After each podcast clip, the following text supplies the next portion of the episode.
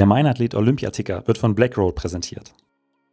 Weil das war für mich in einem, in einem kurzen Moment alles das, was Sport, was, was Olympische Spiele, was Fairness, was Kameradschaft innerhalb von Individualsportlern aus, alles das in einem Moment gepackt.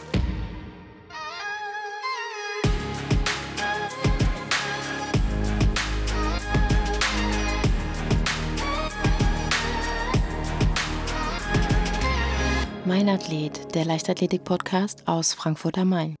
Herzlich willkommen zum ja, letzten Olympiaticker vom Mein Athlet. Ähm, ich habe mich wieder mit Florian Weber zusammengeschaltet, heute nicht aus Tokio, sondern wieder zurück in Deutschland.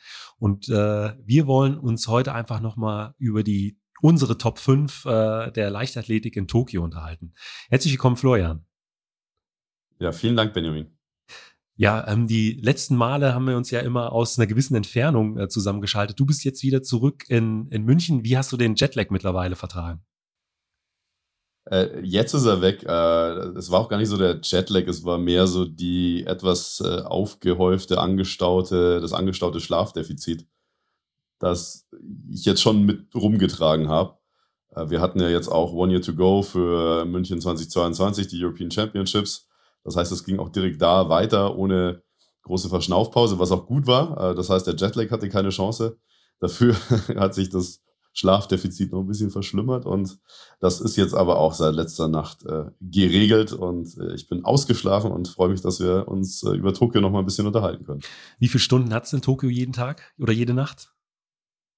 Ja, variiert, aber es waren dann im Schnitt und einfach an zu vielen Tagen so um die vier Stunden und das ist wow. einfach nicht mehr genug dann. Also gerade wenn es halt ja mehrere Nächte, so eine Woche, ja, zehn Tage hintereinander, das war zu, zu wenig. Und dann wahrscheinlich äh, den Rückflug. Äh, konntest du schlafen oder bist du dann auch jemand, der die ganze Zeit sich einen Film reinzieht oder ja aus dem Fenster gucken wird dann irgendwann langweilig? ja. ja, da war nicht viel über Russland zu sehen. Äh, ich habe tatsächlich äh, ganz gut geschlafen, zumindest so drei, vier Stündchen. Dann noch ein bisschen gearbeitet, äh, weil ja doch, also wenn die Spiele vorbei sind, fängt ja auch direkt dann eigentlich die Vorbereitung für die nächsten Spiele an. Paris steht ja auch etwas kürzer dann schon wieder auf der Matte, also mit drei Jahren jetzt Abstand nur. Dementsprechend gab es da schon ein bisschen was zu tun. Debrief von Tokio, also ein bisschen schlafen, ein bisschen arbeiten und dann vergingen die, vergingen die elf Stunden auch sehr schnell.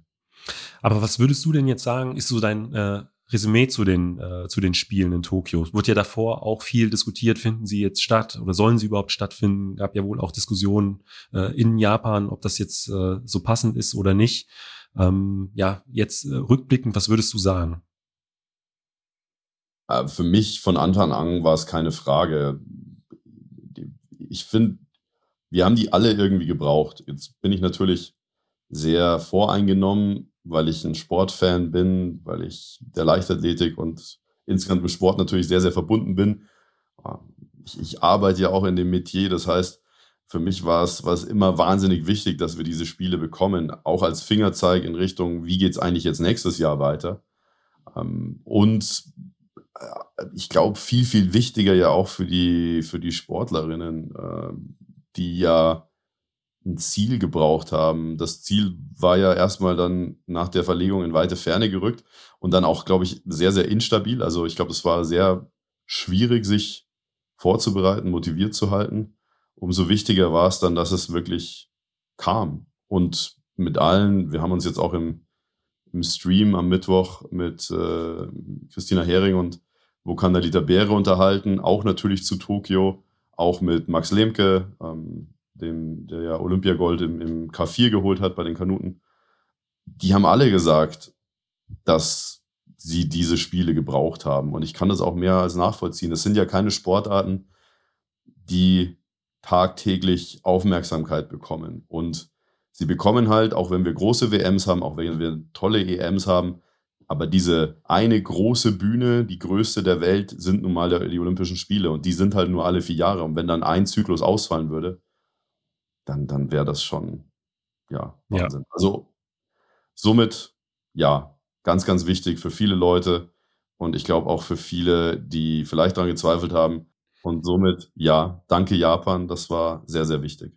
Ja, also ich habe äh, mich heute auch ganz kurz mit äh, Katha Steinruck darüber unterhalten und ähm, sie sieht das ganz genauso. Also äh, klar gab es auch äh, die eine oder den anderen Sportler, die im Vorfeld gesagt haben, es wäre schon cool, äh, ähm, vor Zuschauern zu starten, auch gerade jetzt, äh, wenn es im Langstreckenbereich ist oder Marathon. Japan ist ja auch eine Marathon-Nation und da wäre es schon schön, wenn das auch so ein Stück weit von der, der Bevölkerung vor Ort wahrgenommen wird. Aber sie war auch einfach nur froh, äh, dass diese Spiele stattgefunden haben, weil ähm, du sagst es, äh, es gibt nicht so viele Höhepunkte oder es gibt nur die Olympischen Spiele, die auf diesem Niveau sind und ähm, sowas nimmt man ja dann auch mit ähm, als Motivation in, äh, in den nächsten Olympiazyklus, der ja auch wieder äh, drei, vier Jahre ist und ähm, wenn sowas dann komplett wegfällt, äh, vielleicht auch noch kurzfristig, das äh, wäre für viele, gerade gerade auch für viele Sportler schwierig gewesen.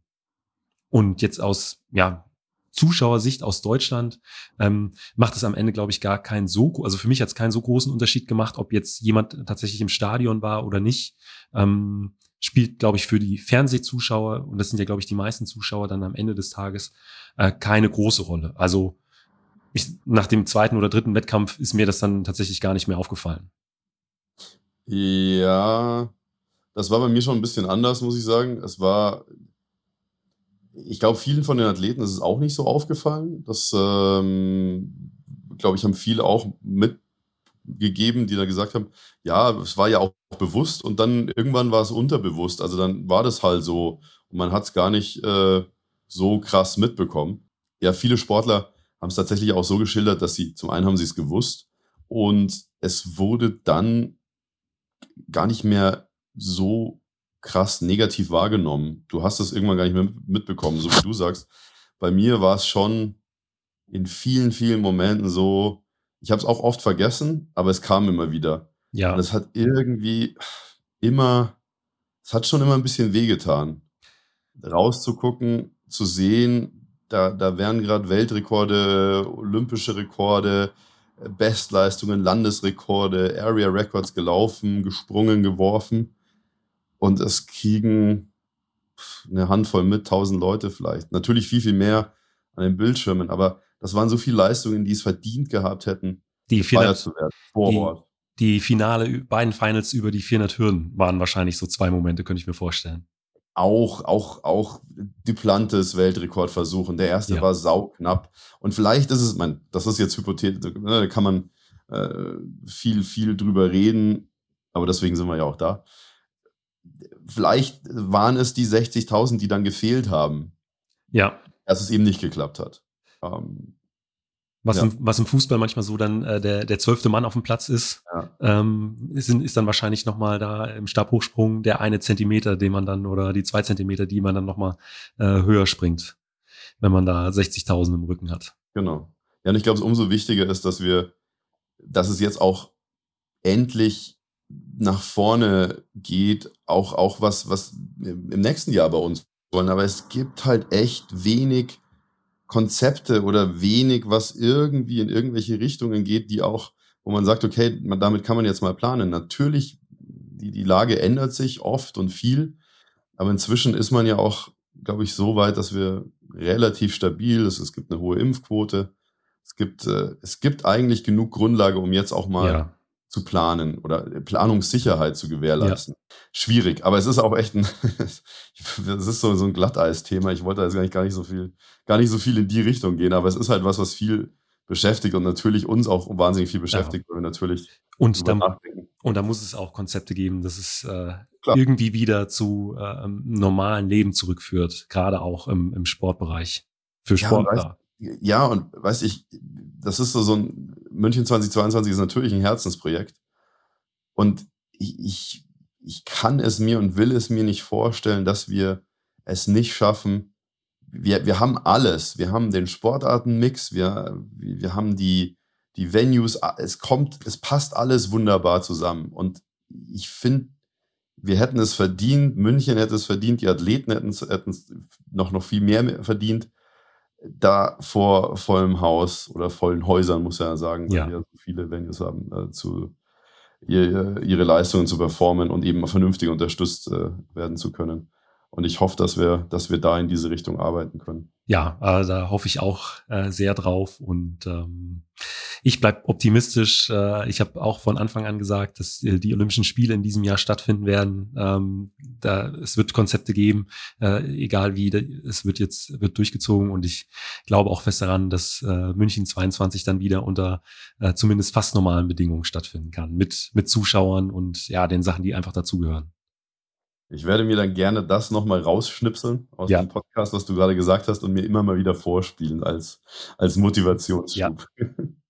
Dann Aber wir wollten ja eigentlich über München Genau. reden und nicht über die Pandemie, sondern über Tokio. genau, dann äh, schauen wir mal hier, ähm, ich habe es vorhin schon angesprochen, auf unsere Top 5 äh, der Olympischen Spiele. Mhm. Und ähm, ich würde vorschlagen, dass wir, ja, wir fangen mit Platz 5 an und arbeiten uns dann hoch auf den, auf den ersten Platz. Ähm, äh, willst du einsteigen mit, äh, ja, dem, einer Sprintdisziplin ist es ja, auf Platz 5? Ja, und normalerweise ja auf Platz 1 in der Leichtathletik. Ne? Also ich glaube, unangefochten äh, der Blue Ribbon Event, der, der Flagship Event, die 100 Meter. Aber bei uns nur auf Platz 5. Ich glaube auch ganz zu Recht, weil es viele, viele andere Highlights gab. Weil es natürlich auch vielleicht kein Usain Bolt mehr dabei ist. Das spielt da vielleicht auch so ein bisschen mit. Dafür haben andere aber für Schlagzeilen gesorgt, insbesondere aus, aus deutscher Sicht natürlich die Alex Burkhardt Ja, die äh, wirklich toll überzeugt hat. Auf dem Weg dahin schon toll überzeugt hat, aber vor Ort noch mal mehr. Ja, absolut, weil ich meine, sie ist in äh, ihren Läufen jeweils auch fast wieder an ihre Bestzeit, an ihre neue äh, PB rangekommen, ähm, auch bei nicht ganz idealen Bedingungen. Ich glaube, beide Läufe waren äh, bei etwas Gegenwind und ähm, ja, das unter so einem Druck äh, vor so einer Kulisse dann nochmal abzuliefern, ähm, ja, das war einfach äh, mega und auch man muss sagen, wenn man die Läufe von ihr gesehen hat, von der Technik her, äh, einfach ja super. Also deswegen denke ich, äh, die 100 Meter von äh, auch gerade mit Alexander Burkhardt äh, gehören bei uns auf den auf den fünften Platz der Highlights. Wir müssen dann auch wahrscheinlich noch ganz kurz über die Finals sprechen. Da hat es ja leider bei der Alex nicht ganz dafür gereicht. Äh, war natürlich sehr spannende Finals wie immer und bei den Frauen jetzt boah, weniger überraschend, bei den Männern mit einer sehr, sehr großen Überraschung. Ja, ja. Ähm, Jacobs, der erste Italiener, der über die 100 Meter die äh, Goldmedaille bei den Olympischen Spielen holen konnte. Ähm, Pietro Menea war ja, glaube ich, damals über die 200 Meter sehr, sehr stark. Ja, ähm, ja da haben davor, glaube ich, nicht viele mit gerechnet.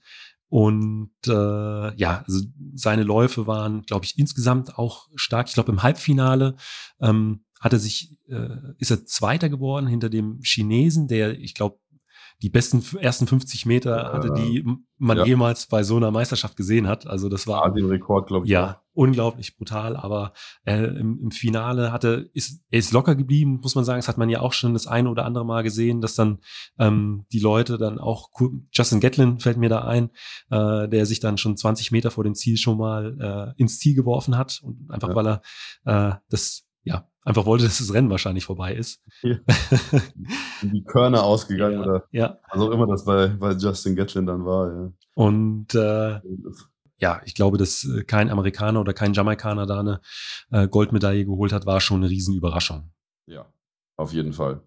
Bei den Damen nicht eine große Überraschung, dass, dass die, die Medaillen oder zumindest auch die Goldmedaille nach, nach Jamaika ging.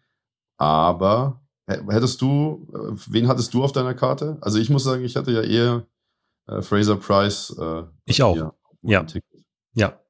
Und ich hätte dann auch nicht mit so einer Zeit gerechnet. Also ähm, ja. was was jetzt 10, 61, 10, 63? Boah, ich müsste auch nochmal nachschauen. Ja, ist schon äh, ja brutal schnell. Aber zu Recht auf Platz 5, weil es gab noch weitere tolle Highlights. Ja. Was, was ist denn auf unserem Platz 4? Bei uns auf Platz 4 sind die äh, 3000 Meter Hindernis der Frauen, äh, das Finale mit, äh, mit unserer Gesa, mit Gesa Krause. Mhm. Ähm, ja, für mich einfach aus dem Grund, äh, weil sie auch wieder gezeigt hat, mit was für Herz, mit wie viel Herzblut sie einfach bei ihrer Disziplin auch ist. Also ähm, ich habe mir das Rennen angeschaut, äh, die Kommentatoren ähm, waren sich äh, so bis zur Mitte des Rennens unsicher, ob ja die Vorbereitung von ihr so gepasst hat, weil sie ähm, so ein bisschen müde wirkte. Gesa ist ja auch erst sehr, sehr spät nach äh, Tokio angereist. Ich glaube, zwei oder drei Tage vor dem Rennen äh, ist sie erst rüber geflogen. Ähm, es war auch ein relativ schnelles Rennen äh, von zu Beginn an, aber dann ähm, mit der letzten Runde hat sie dann wirklich nochmal äh, quasi den Turbo gezündet und ist dann von Platz neun oder Platz acht noch auf den, auf den fünften Platz gestürmt. Ihr bestes Ergebnis bei, bei Olympischen Spielen und auch ähm, ihr persönliches Minimalziel, was sie sich gesteckt hatte.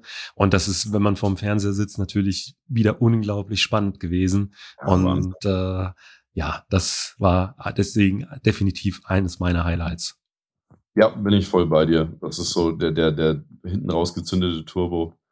Der hat Spaß gemacht. Hätte noch ein bisschen mehr Spaß machen dürfen, aber ein, ein fünfter Platz in so einem Rennen, du hast gesagt, wahnsinnig schnell, das äh, ist aller Ehren wert. Und Gesa ist noch jung, der kann noch so viel kommen. Sie hat ja auch im Interview direkt danach gesagt, sie freut sich auf Paris, äh, wird da wieder angreifen und äh, ja, da bin ich mir sicher, äh, dass sie da mindestens so motiviert in die Vorbereitung reingeht wie jetzt zu, zu Tokio 2020. Ja, und es gibt ja auch noch so viel dazwischen, muss man sagen. Es gibt Oregon, es gibt Budapest, es gibt natürlich München. München. So viele äh, tolle Stationen auf, und tolle Bühnen, auf denen Gesa mit Sicherheit auch glänzen wird. Dann äh, würde ich vorschlagen, gehen wir zu Platz 3. Mhm. Ja, spannend. Vielleicht zumindest aus deutscher Sicht der spannendste Wettkampf. Ja. Denn ja. wir mussten ein bisschen warten, was es denn wird hinten raus, äh, welche Farbe die Medaille hat. Und das war schon, sie hat es schon spannend gemacht. Und ich weiß, dass viele es ihr, der Malaika Mihambo, nicht zugetraut haben, dass sie so nervenstark und noch dazu ja fast, ob es jetzt ein Sicherheitssprung war, hin oder her, ich glaube 18 Zentimeter am Brett ja verschenkt, ja. Äh, da im letzten Versuch den Olympiasieg äh, klar machen kann. Das war schon, äh, ja, also zumindest äh, bei, bei mir war, war da Alarm. Ja, also ich glaube, ähm, viele haben gesagt, wenn sie sich richtig trifft, dann kann sie in diesem Jahr auch nochmal die sieben, sieben Meter springen oder dich dran. Hat sie ja auch schon bewiesen, aber ähm, dass sie sich halt wirklich im letzten Versuch bei Olympischen Spielen äh, so perfekt trifft, da die Nerven behält, äh, das ist einfach der absolute Wahnsinn. Ich glaube, äh, Frank Busemann hat danach auch gesagt, er geht davon aus, dass sie die nervenstärkste Athletin, Athlet in diesem gesamten Stadion bei den gesamten Olympischen Spielen war. Und ähm, ich glaube, dem kann man gar nicht so viel entgegensetzen. Also nach äh, so einem spannenden Vorkampf und äh, den Versuchen, da auf den Punkt äh, so ein Ding nochmal rauszuhauen. Auch, man, gewisse Erwartungen wird sie auch gehabt haben, auch ihr Umfeld an sie und dass man da äh, wirklich auf den Punkt äh, so ein Ding nochmal abliefert, äh, absolut Wahnsinn. Also wie äh, filmreif, würde ich sagen. Definitiv. Hättest du nicht besser skripten können. Und die Entwicklung bei Malaika ist einfach noch immer, äh, ich bin ja noch immer fasziniert, wenn man sie über die letzten Jahre begleiten durfte und beobachten durfte und sie, sie äh, performen sehen durfte, wie sich das entwickelt hat bei ihr, auch wie cool, wie wahnsinnig cool sie geworden ist. Das ist schon ja. ja wahnsinnig beeindruckend. Wobei ich glaube, nach ihrem Sprung, äh, das waren lange Minuten. ja, da war die Coolness dann mal ja. kurz ein bisschen weg. Aber man merkt, das, wer kann sie verdenken? Ja, ja. In also, der Situation hätte ich auch erstmal ein bisschen Bammel gehabt. Ich habe ähm, heute auch in einem Instagram-Post von ihr gelesen, ähm, die Anlaufgeschwindigkeit beim Absprung waren ähm, 38,6 kmh, ähm, also äh, fast 11 Meter pro Sekunde. Äh, unglaublich schnell, also Wahnsinn. Das ist, ähm, das ist ja ihr Pfund, ne? Ja. Deswegen ja. kann man sie auch mal gut gerne auf die, auf die Bahn stellen und sie lehrt den, den Individualisten beim Sprint so ein bisschen das Fürchten. Ja, wer weiß, vielleicht äh, wird das ja nochmal eine äh, neue Herausforderung für sie, weil ich sag mal, als äh, Olympiasiegerin und Weltmeisterin, ähm, ja, äh, hat sie ja im Prinzip so die Sachen erreicht, die man als Sportlerin oder als Sportler erreichen möchte. Ähm, wer weiß, äh, vielleicht wenn äh, sich mal die Möglichkeit ergibt. Ich meine, bei deutschen Meisterschaften ist sie ja zumindest schon mal auch über die 100 gestartet. Ähm, vielleicht ist das ja auch nochmal interessant für sie. Du meinst, weil sie jetzt quasi alles ab, äh, abgearbeitet, ja. was es so ab oder alle Erfolge eingehabt. Ja, aber dann gibt es ja doch, ne, du würd, ich glaube, gerade im Weitsprung in Deutschland ist ja immer so ein bisschen die Krankheit, dass du immer mit, mit, mit äh, den ehemaligen Legenden verglichen wirst. Und dann hast du natürlich dann, so fällt immer sofort äh, Heike Drechsler als Name und da gibt es ja dann schon noch ein paar Sachen. Ja, ja, gut, das stimmt. Zu ja, nochmal zu sammeln, einzusammeln, um, um da auch ranzukommen. Aber was auch immer, äh, ich finde, wir sind da sowieso, wir sollten da weniger vergleichen, viel mehr auf, auf die Einzelleistungen gucken und ja. auf diese tollen Persönlichkeiten. Und Malaika ist da definitiv eine davon. Absolut. Dann ähm, würde ich vorschlagen, schauen wir auf Platz zwei. Ähm, Habe ich vorhin auch schon mal angeschnitten, als es um äh, fehlende Zuschauer im Stadion ging.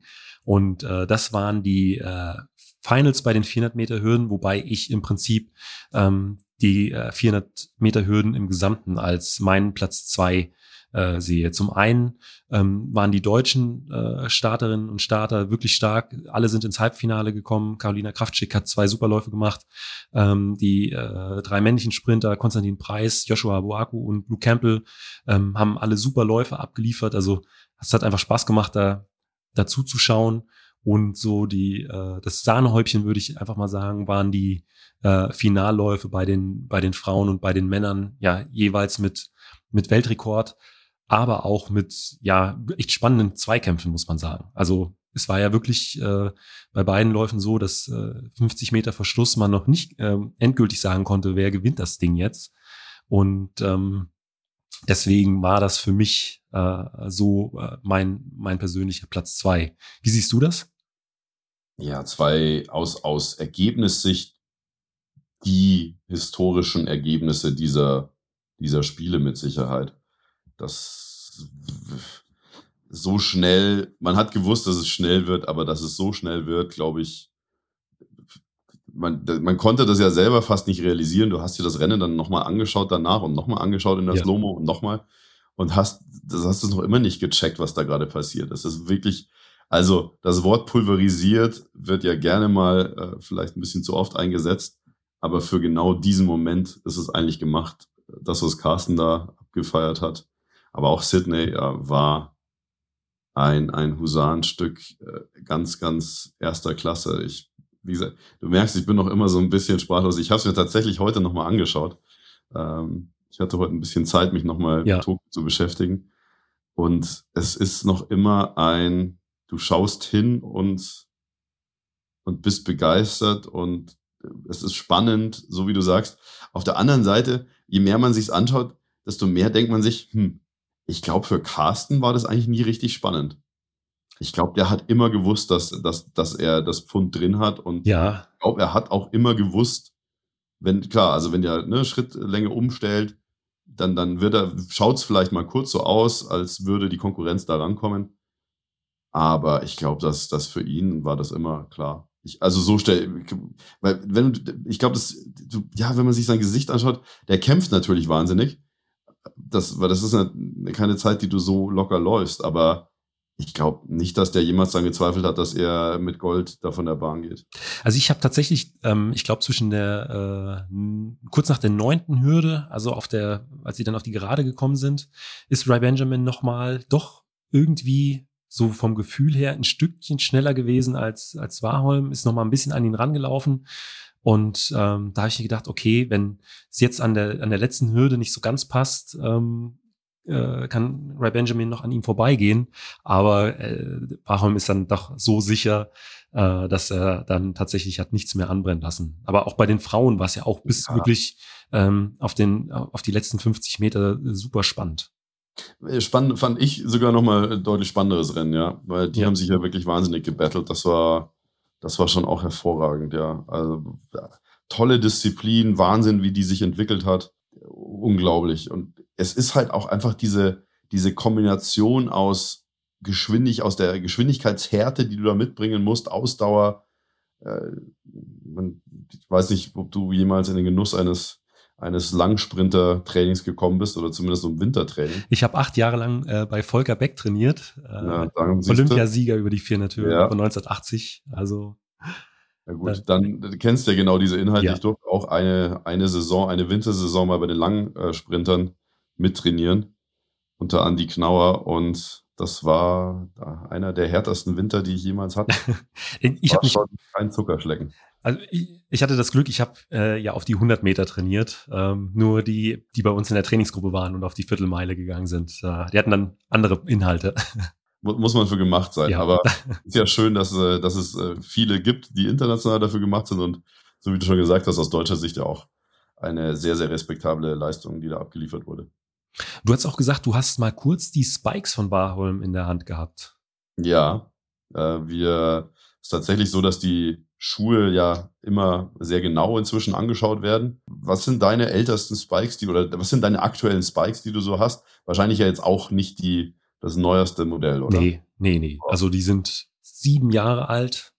Ja. Also schon. Bei mir auch. Ja. Da biegt sich noch ein bisschen was. Die sind schon auch hart und natürlich hast du da irgendwie eine Plastiksohle drunter und das ist schon alles irgendwie. Aber wenn du die Teile, da ist halt eine Carbonplatte drin, komplett von vorne nach hinten, da rührt sich nix. Also da kannst du nicht links, rechts verbiegen, da Ja. kannst du nicht, da gibt's kein, äh, da, da, ja, da tut sich 0,0. Und das ist natürlich schon auch äh, ganz, ganz anders äh, als die Spikes, die du oder ich mal irgendwann tragen durften oder Und ich sag- getragen haben damals. Ähm, ich ich glaube, es hat jetzt mit Sicherheit ist, hat das irgendwas damit zu tun. Dann schmeißt den Track noch mit rein, der ja auch äh, der, der neue Mondo-Track Ja, die Bahn, die mit Sicherheit auch einen, einen Minimalanteil daran hat, dass, dass, dass wir da so tolle Leistungen gesehen haben. Aber, boah, ja. Also diese Schuhe, ich, ich hoffe, dass man, ich weiß nicht, ob man da, das waren jetzt auch, glaube ich, keine Prototypen, das waren ja, dürfen es ja auch nicht sein, sondern es waren ja eben auch käuflich, die müssen ja, glaube ich, soweit ich weiß, käuflich erwerbbar sein. Ähm, aber krass. Also brettelhart. Deswegen glaube ich, sind die inzwischen auch so schnell von den Füßen weg, weil da kannst du auch, du kannst ja fast, du willst durch eine Mixzone gar nicht so gehen. ja. Weil du ja so auf Vorspannung bist, das sind dann wie Stilettos wahrscheinlich. Ich äh, eventuell äh, werde ich demnächst auch mal eine Folge zu äh, Spikes machen, zu aktuellen, dass ich mal Spannend. jemanden ähm, finde oder hoffe, dass ich jemanden finde, der sich äh, mit diesem Thema auskennt, ähm, weil äh, ich meine, bei Laufschuhen im Marathonbereich war ist es ja schon ein bisschen länger ein Thema. Ähm, da hat man das schon mehr mitgekriegt, aber jetzt äh, insbesondere seit dieser Saison, Nike hatte da ja auch einen, einen Spike, der äh, ziemlich präsent war. Ähm, Carsten ist ja jetzt, glaube ich, in, in Puma gelaufen. Und Mhm. ähm, deswegen, das, äh, ja, da will ich auch mal so ein bisschen mehr drüber erfahren, ähm, weil es ist auch eine, ist auch eine spannende Geschichte. Ja, interessiert mich auch. War auch interessant, weil äh, auch die äh, Spikes von Ray Benjamin daneben lagen, ähm, die Nike, die ja wirklich anderen Aufbau haben, auch ähnlich steif und, und hart, aber hinten halt an der Ferse nochmal wie so eine Art ja, Keil drin haben, also die Ferse nach oben bringen. Ja, Und das war jetzt bei Warholm Spikes gar nicht. Also da ist, da ist nichts zwischen Ferse und, ja, oder sehr, sehr wenig zwischen Ferse und Tata. Was ist unser Top 1? Dann den, den müssen wir uns jetzt auch noch, ja, da müssen wir uns jetzt ein bisschen Zeit für nehmen. ja, also gut, wir haben ja eine Vorbesprechung gemacht und sind mal so im Vorfeld unsere Top 5 durchgegangen und äh, Platz 1, da waren wir uns äh, sofort einig, äh, dass da nichts anderes als ja der Hochsprung der Männer, das Finale äh, hingehört, einfach äh, weil ich glaube, insbesondere ein Moment da in die Geschichtsbücher eingeht und ich glaube, ich bin fest davon überzeugt, äh, äh, die Szene wird man noch in 50 Jahren sehen. Ich hoffe auch, ehrlich gesagt, weil das war für mich in einem, in einem kurzen Moment alles das, was Sport, was, was Olympische Spiele, was Fairness, was Kameradschaft innerhalb von Individualsportlern aus, alles das in einem Moment gepackt. Und Ja. ich kann es noch immer nicht nachvollziehen, dass da Leute wirklich angefangen haben zu diskutieren, die, die auch ganz oft auch das, das ich, ich weiß nicht, wie du es mitbekommen hast, da wird dann diskutiert, warum, also auch ohne Regelkenntnis natürlich, warum die dann nicht einfach weitergesprungen sind, warum, das kann, es kann doch nur einen Olympiasieger geben. Und ich, ich, ich weiß gar nicht, also ich hätte es mir nicht besser Nee. vorstellen können. Ich verstehe auch die Diskussion drum wirklich gar nicht. Ja, also für alle, die es vielleicht noch nicht gesehen haben, also äh, Bashim und Tamberi äh, haben sich im Hochsprung äh, den Olympiasieg geteilt bei, ich glaube, zwei Meter 37 äh, war es dann tatsächlich, zwei Meter Ja, neun- 39 39. sind sie nicht gesprungen. Genau, beide haben sie nicht gerissen. Und äh, äh, da kam dann ein äh, Kampfrichter auf sie zu und äh, ich glaube, Barshim hat ihn dann gefragt, ob es möglich ist, ob sie sich den äh, ja, Gold, ja. ja. ob wir beide Gold bekommen können. Und äh, der Kampfrichter sagte, das ist uh, it's possible, ist möglich. Und dann sagte äh, Barshim zu Tamberi, uh, let's make history. Und ähm, ja, ich das ist für, ist für mich äh, das, was äh, die Olympischen Spiele einfach ausmachen, so im Moment. Also, äh, auch wenn wir uns jetzt nochmal drüber unterhalten, kriege ich immer noch Gänsehaut und ja. ähm, es war einfach so eine coole Szene. Ähm, ich kann auch nicht nachvollziehen, wie man darüber diskutieren kann und äh, ja, das äh, das ist ein falsch verstandener Leistungsgedanke dann ja. auch. Also es kann nur einen geben, in dem Fall Schwachsinn. Also gerade insbesondere beim Hochsprung es sind ja sowieso schon viele Vorkehrungen im, in, in den Regularien drin, dass sowas eben eigentlich sehr, sehr, sehr, sehr selten vorkommt. Und wenn das dann mal durch Zufall bei Olympischen Spielen im Finale vorkommt, dann, dann ist das so, dann ist das, weiß ich nicht, Schicksal, ja. was auch immer es ist, aber diesen Moment dann kaputt zu machen, indem man ihn versucht wegzudiskutieren und zu sagen, hey, die hätten noch weiter kämpfen sollen, bis, bis einer umfällt quasi, so ein bisschen, das ist ja. Schwachsinn. Ja, sehe ich ganz genauso. Und äh, ich, mein, ich glaube auch für die Italiener dann, äh, glaube ich, sehr, sehr schöne Minuten, weil äh, das 100-Meter-Finale war ja dann, glaube ich, auch in diesem Zuge. Und äh, Jacobs und äh, Tamberi sind sich ja dann auch äh, quasi noch in die Arme gefallen. Die, ich glaube, die beiden kennen sich auch ziemlich gut. Der hat ja. gesagt, die äh, irgendwie Zimmer geteilt, zusammen früher Playstation gespielt. Also ähm, ja, deswegen, das war auch insgesamt, äh, auch neben dem Hochsprung, äh, glaube ich, ein sehr, sehr, auch für alle Sportfans, ein, ein sehr, sehr schöner Abend. Und ja, die Geste von beiden, dass sie ja gesagt haben, wir äh, hören jetzt hier auf und äh, teilen uns den Sieg, äh, ist kann eigentlich nur der Moment der Olympischen Spiele, zumindest aus dem Bereich der Leicht- oder der gesamten Olympischen Spiele sein. Ich, ich würde es auch, ich würde es auch nochmal fast höher hängen, ja. Gesamte Olympische Spiele. Und jetzt äh, kannst du dir ja vorstellen, ähm, so als es, es war auch für einen Stadionregisseur ein toller, toller Moment. Ja. Nicht nur, weil es eben ein so wunderschöner Moment war, aber du hast gerade gesagt, das 100-Meter-Finale stand da hinten dran. Und das 100-Meter-Finale ist die eine Zeit, die du nicht angreifen kannst. Ein 100-Meter-Finale wird nicht verschoben. Also, ja. ja gut, höhere Gewalt jetzt mal außen vor, aber das ist eine Zeit, die kannst du nicht anlangen, da kannst du nicht schieben, da kannst du nichts machen. Jetzt mal dir mal aus, was, was passiert wäre, wenn die Jungs wirklich ins Stechen gegangen ja. wären. Das heißt, du kannst dir vorstellen, was bei uns oben im, in, in der Regie abging, als die sich in die Arme gefallen sind. Ähnliche Szenen bei uns oben, weil wir alle sehr, sehr happy waren, uns für die beiden gefreut haben, weil wir beide auch wirklich ja seit langer Zeit begleiten dürfen und wir, wir uns für beide sehr, sehr gefreut haben, wir uns aber auch ein bisschen für uns gefreut haben, dass äh, äh, vermieden wurde, dass es da große, große Diskussionen mit vielen Partnern gegeben hätte, was man denn jetzt machen muss. Das kann ich mir vorstellen. auch ein bisschen ratlos gewesen. Von daher äh, rundum äh, ein, eine coole Geschichte, muss man sagen. Ja, richtige Entscheidung, auf jeden Fall. Dann würde ich vorschlagen, belassen wir es dabei. Ähm, ich freue mich schon auf das nächste große äh, Ereignis der Leichtathletik. Ähm, ich hoffe, wir zwei machen dann äh, die nächsten Folgen zusammen. Ich muss sagen, es hat unglaublich viel Spaß gemacht. Ich hatte während der Olympischen Spiele auch nicht ganz so ein Schlafdefizit wie du, aber äh, habe dann doch äh, die eine oder andere Nacht vor dem Fernseher oder vor dem Laptop verbracht. Und äh, du musstest es aus der Speisekammer senden, ne? Oder aufnehmen. Also es war auch nicht, waren erschwerte Bedingungen. Äh, einmal aus der Absteckkammer haben wir aufgenommen, genau. Weil äh, meine Family, Family sich dann doch so ein bisschen äh, in ihrer nächtlichen Ruhe gestört gefühlt hat. Ja, zu Recht wahrscheinlich. Aber ja. es sind halt erschwerte Bedingungen. Wir sind ja mit den nächsten Highlights, naja, gut, USA, schwierig, Hallen, WM, äh, Belgrad, sind, müssen wir in der gleichen Zeitzone sein, das ist schon mal hilfreich. Ja. München, äh, definitiv selbe Zeitzone. Budapest, Paris, es wird einfacher. Ja, ja. Sehr gut. Dann, Florian, vielen Dank nochmal und dir einen schönen Abend. Das wünsche ich dir auch, Benjamin. Vielen, vielen Dank. Und das war's auch schon wieder mit dem Meinathlet Leichtathletik Olympiaticker. Auch diese Folge wurde wieder von Blackroll präsentiert. Ähm, ich habe es gestern schon angesprochen. Ähm, unter www.blackroll.com slash meinathlet bekommt ihr für verschiedenste Produkte 15% mit dem Gutscheincode meinathlet15. Es lohnt sich also auch da einfach mal vorbeizuschauen. Vielen Dank und bis zum nächsten Mal.